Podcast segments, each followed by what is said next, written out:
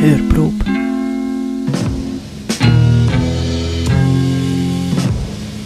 Neuheiten auf Radio Stadtfilter. Check, check. Stadtfilter Label Check.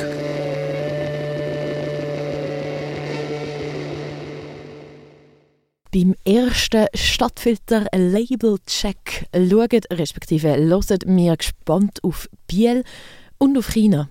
Das kleine unabhängige Label Fiasco LTD bringt seit 2017 Musik von Postpunk über Wave, Synthpop und anderen Untergrundperlen raus. Der Macher von Fiasco ist der Jonas Weber und ich habe mit ihm Mitte November im Rahmen vom Release von der letzten Penkowski-Platte geredet. Das dritte Album von euch, Penkowski, ist das. Ähm, Final Destination genau. Disneyland. Ihr habt das getauft, oder? Genau, wir haben am Samstag, vergangenen Samstag, den 11. Genau, haben wir äh, in Bio so eine Fabrikhalle gemietet, wo jetzt ein Salsa-Studio ist, wo wir dann wieder umgewandelt zu einem Konzert. Genau, dort haben wir äh, haben wir fertig gemacht. Für die Scheibe irgendwie endlich mal auf die Welt zu bringen. Sehr schön. Was heißt endlich mal? Also wie lange sind ihr jetzt unterwegs? Ja, die, die, die hat lang gehabt. Ehrlich hat es ein bisschen angefangen. Ne? Vor ja, mehr, ein bisschen mehr als zwei Jahren, wo wir eigentlich hätten so, wo wir eine Tour organisieren in China. Äh, ich bin selber länger in China und mehrmals zum Reisen, zum Leute lernen kennen, am Schluss ein bisschen Musik gemacht dort und so und viele Leute lernen kennen. Und dann haben wir irgendwie so ein bisschen ein Hin und Her gehabt mit Bands, äh, allen voran mit Fazi und Lonely Leary Peking und so zwei Bands. Äh, eine recht lustige Szene in China ist. Und die sind auf Europa gekommen, haben Tour gemacht und dann hätten wir selber eine Tour machen in China und die war eigentlich auch super organisiert gewesen, wir hatten tolle Hilfe gehabt. Es ist natürlich ein mega, mega Knorz, das zu organisieren in China, muss man so die Lyrics schicken und äh, und äh, ja, Zensurbehörden und dass das alles okay ist und das Fotos von jedem, dass der auch ja nur die kommen, ist auch alles recht kontrolliert, aber es geht auch alles. Es ist auch recht die Bürokratie, eine Tour in China zu organisieren. Wir haben das aber geschafft und aber dank Covid äh, dank äh, ja, all diesen Regulierungen und so, haben wir am Schluss eben gar nicht können gehen und wir waren mega gefrustet und mega verrückt so ein bisschen und so ein bisschen, ja, das ist mühsam natürlich. Und da sind wir dann nicht gegangen und in der Zeit, wo wir eben die, wir uns die Zeit natürlich genug gehabt, das wäre im Sommer so äh, zweieinhalb, drei Wochen gewesen, haben wir am Schluss gefunden, ja, äh, der wir halt zu Bio im Bandraum und äh, nehmen neue Songs auf. Und die Songs, die wir dort aufgenommen haben, sind eigentlich so ein bisschen äh, der Grundstein jetzt für das Album. Es hat sich, die Sachen haben sich noch geändert und die Sachen haben wir wieder aufgenommen und so, aber im Grunde genommen ist das so ein bisschen alles dort entstanden und auch der Titel schon gehabt und das ist so ein bisschen, genau, so ein bisschen, ja. so ein bisschen der gewesen. Das ist so ein bisschen, äh, der Anfang von diesem Album. Und darum, wir haben dort, wo wir sie aufgenommen haben, ich bin einfach, ich bin recht gefrustet ab dieser Covid-Situation für Bands und alles und habe dann das Ding auch wieder relativ lang immer wieder auf die Zeit begleitet. Das mich einfach aufgeregt, also mit Bands zu tun hat, weil man ja einfach nicht kann spielen und da sich ja eh, also ja. Mhm. Ich glaube, du kennst die Story ein bisschen so als Kulturschaffender oder eben einfach auch als Band, es geht gar nicht so ja, um Entschädigung oder irgendwas, aber es ist halt auch frustend. Äh, die China-Tour haben wir bis heute nicht können machen, da China ja recht äh, schwierige Politik hat mit Einreisen im Moment. Äh, mhm. Ist das jetzt wie nicht möglich. China ist eines der Stichworte, wo unsere zwei musikalischen Schmankerl von dem Labelporträt begleitet. Fiasco LTD bringt nämlich Split-Singles raus, und zwar jeweils ein Lied von einer Schweizer Band und eins von einer Band aus China. Der dritte Release von dieser Sorte war Anfang Dezember und darum hören wir hier jetzt sozusagen die eine Seite von dieser Split-Single Walter Frosch mit Digital Glow.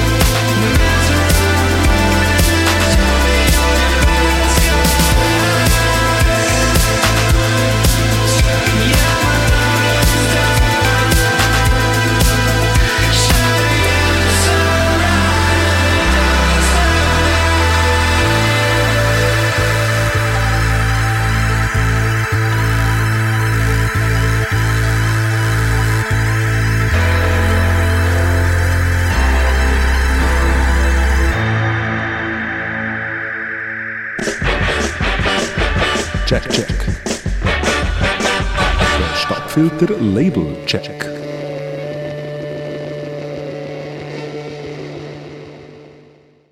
Digital Glow von Walter Frosch ist eines der zwei Lieder ab der Split-Single FAK 008 Walter Frosch und Alpine Decline.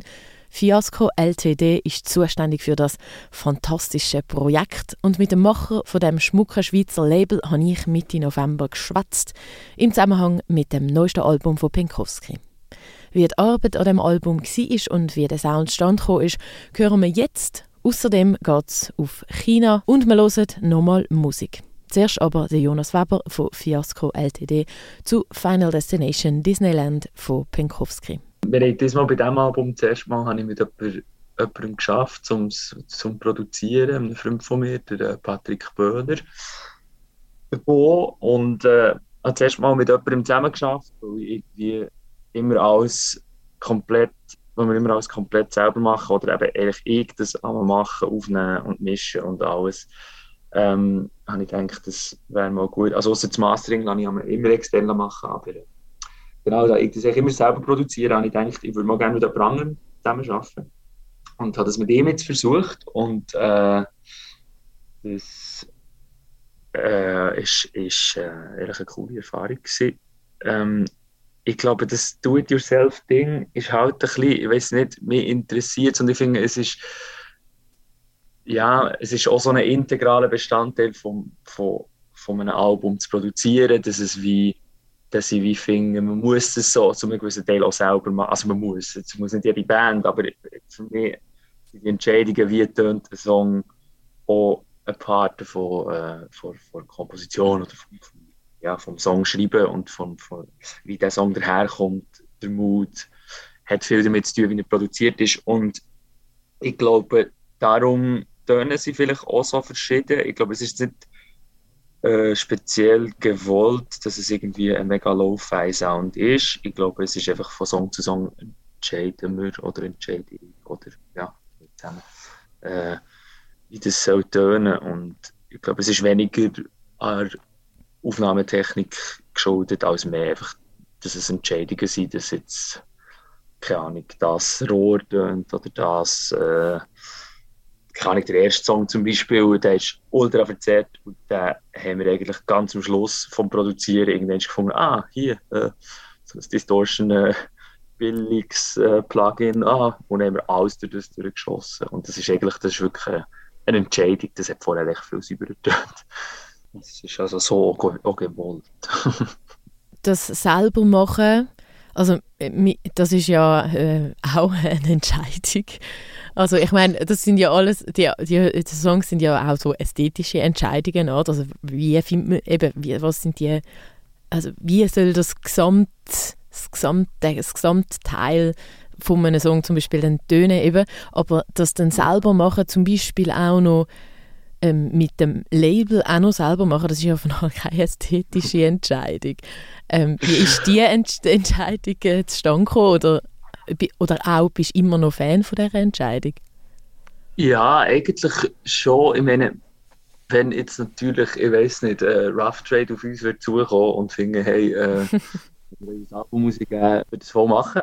Aber das Ding ist ein bisschen, das hat sich bis jetzt noch nicht so ergeben. Und ich bin grundsätzlich irgendwie ein bisschen so, dass wenn ich nicht irgendwie die gute Alternative habe, wo ich würde sehen, hey, das wäre doch toll, machen wir es doch so, dann probiere ich es einfach selber. Und ich finde auch, so mit Booking Agencies ist ein bisschen so ein anderes Thema. Es, es gibt viele Sachen in dem, wenn man so sagen, Musikbusiness, wo, wo man irgendwie so hinnimmt, wie sie sind und sich die einmal gar nicht so überlegt. Und ich finde, wenn man einmal ja, in dem Sinne, wenn, wenn, wenn wir alles selber machen, dann muss man sich auch alles überlegen und merkt bei diesen Sachen, oh shit, ich alles gar nicht machen. Und, aber hat sich alles das durchgedacht. Ich glaube, für mich ist es ein bisschen das. Ich finde irgendwie jeden Schritt toll. Ich finde das immer toll, ein Album machen. Wie soll es daherkommen? Irgendein Text schreiben, das Ganze irgendwie verbinden mit, äh, in, dem, in dieser Platte drinnen oder jetzt die, die, die Weltkarte und, und, die, und die Zitate und so, eine kleine Welt rundherum aufbauen. Und ich finde das eigentlich ganz toll, aber ich, ja, Ich glaube, viele Leute interessiert das auch nicht und darum macht man es dann auch nicht selber. Und äh, ich muss aber sagen, mir würde etwas fehlen, wenn ich das alles nicht auch würde machen Aber es ist natürlich ein hoher Pain in the Ass, äh, den ganzen Scheiß selber zu machen und jetzt so, ja, es kostet auch etwas und es ist wie, äh, ja, auch die E-Mails schreiben und auch das Zeug und am Schluss eben irgendwie gibt es natürlich auch Momente, wo man dann denkt, ja fuck, irgendwie interessiert es natürlich am Schluss auch gar niemand oder so, aber am Schluss eigentlich im Großen und Ganzen macht mir das echt schon Spass. Das bin schon vor allem ich jetzt so, äh, wo das so mache in unserer Band, aber es ist ein bisschen mangels guter Alternativen und auch so ein bisschen, ein bisschen ja vielleicht kann man es ja auch auch besser machen.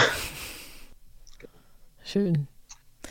Ähm, und dann mit dem Label, also dort bist ja, äh, also vielleicht noch kurz, ich weiß nicht, vielleicht kannst du kurz erzählen, was du genau machst und das mit wie die China-Connection ist.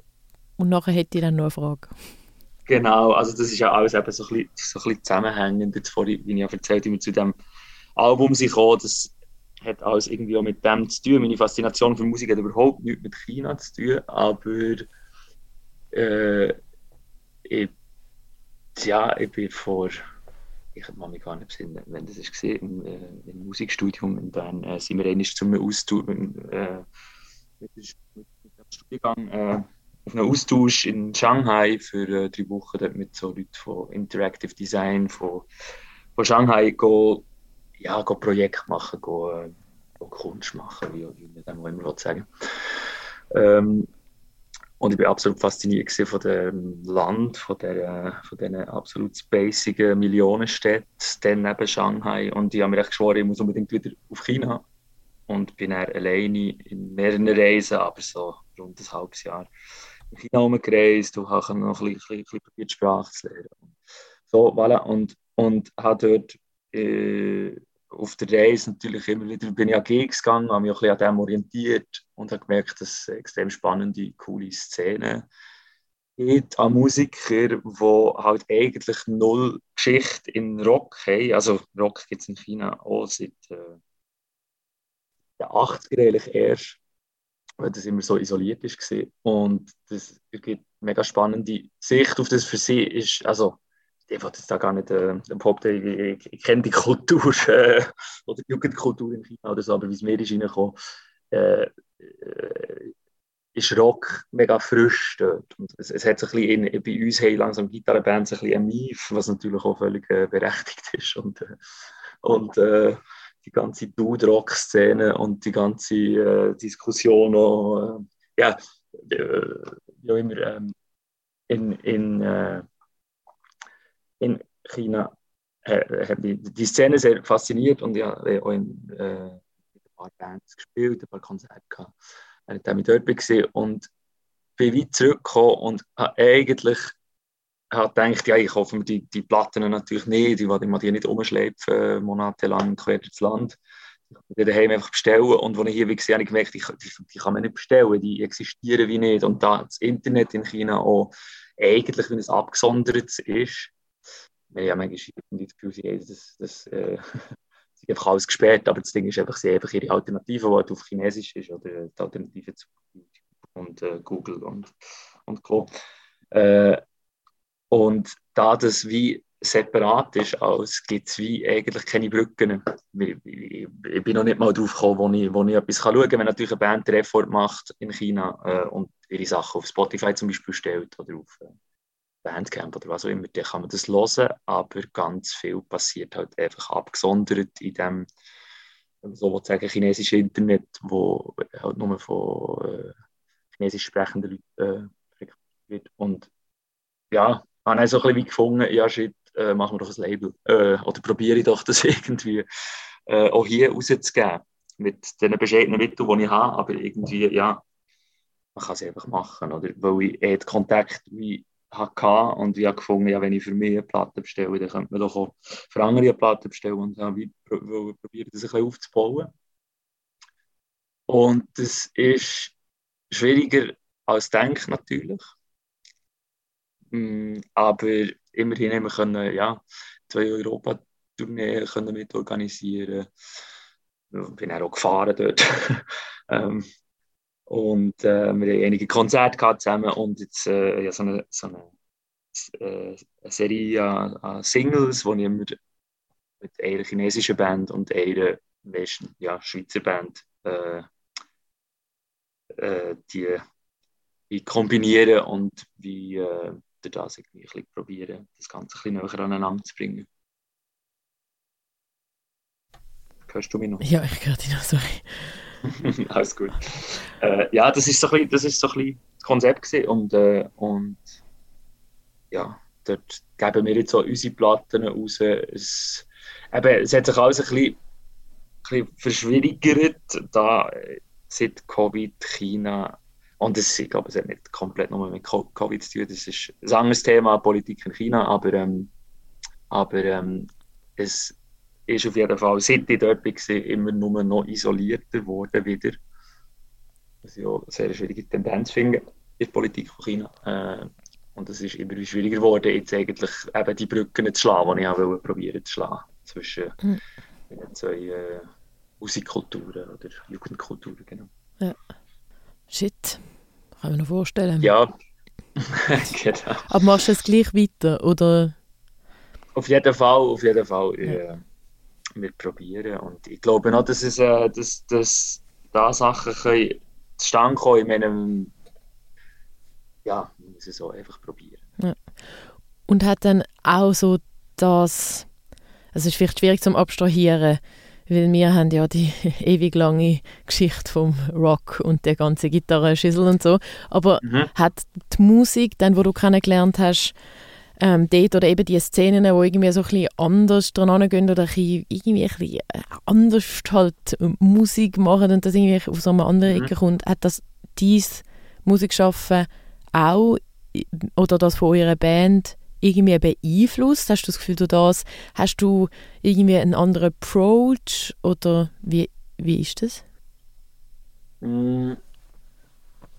Einerseits habe ich schon so ein bisschen das Gefühl, dass es einem auch ein bisschen selbstbewusst macht im Sinne von, äh, ich glaube, zwischendurch ja, kann man das Gefühl haben, hey, es wird äh, eben so eine, so eine Rockband, ist das nicht eigentlich tot? Lief das nicht eigentlich schon lange? macht es noch Sinn, eine Band zu haben, äh, äh, in dieser Konstellation, wo man irgendwie seit 30, 40 Jahren auch, auch Rock macht. Ich, ich finde es find so komisch, über das so zu überlegen, aber ich glaube, das sind Gedanken, die, einem kommen und ich, ich, bin ganz klar der Meinung, dass äh, ich meine, es ist der Innovationspark hier. Ja.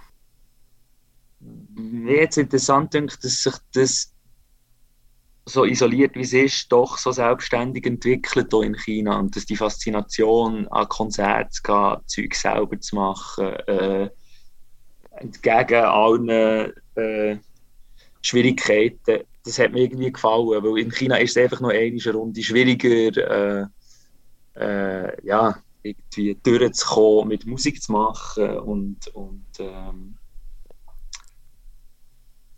ja, ich glaube, die Leute sind busy as fuck mit Bügeln und, und, und Jobs und Karriere und neuen Kapitalismus und so. Und das ist und da die Leute sehen, die wo, wo, wo so entgegen haben und, äh, und ihres, ja, ihre, ihre eigene Musikszene aufbauen und schrägen Scheiß machen.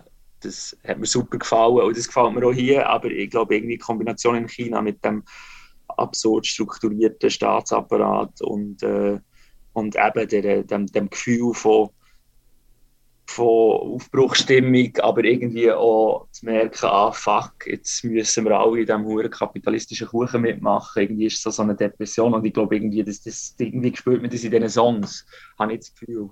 Es sind auch mega viele so Dream-Pop-Bands, die mega äh, irgendwie, ja, irgendwie hört man fast, dass die Großstadt irgendwie äh, so eine Romantik äh, äh, wo, irgendwie, wo irgendwie durchkommt, irgendwie eine Faszination für, äh, für Major gehört und The Cure irgendwie durchbringt. Ich finde das, ich finde das irgendwie lustig, äh, die Kombinationen zu sehen und eben auch, dass man eigentlich überhaupt keinen Geschichtsbezug hat. Äh, in China zu diesen zu den Sachen. Die haben alle nicht Papis, die irgendwie die Purple haben gelost, oder? Und das ist so ein bisschen, das finde ich speziell, mit, mit, mit Rockmusik grenzen sie sich eigentlich auch ab, ein bisschen von, von, ja, von ihren Eltern. Und ja, das ist etwas, was es vielleicht, ja, ist nicht bei uns in den 50er, 60er Jahren gegeben, oder? Und unter anderem das fördert das Label Fiasco LTD mit der Zusammenarbeit mit chinesischen Bands. Eine von diesen Bands ist Alpine Decline und die hat die andere Hälfte von der Split-Single zusammen mit Walter Frosch beigesteuert. You Kid Yourself heißt der Song und den hören wir als Abschluss von dem Labelporträt.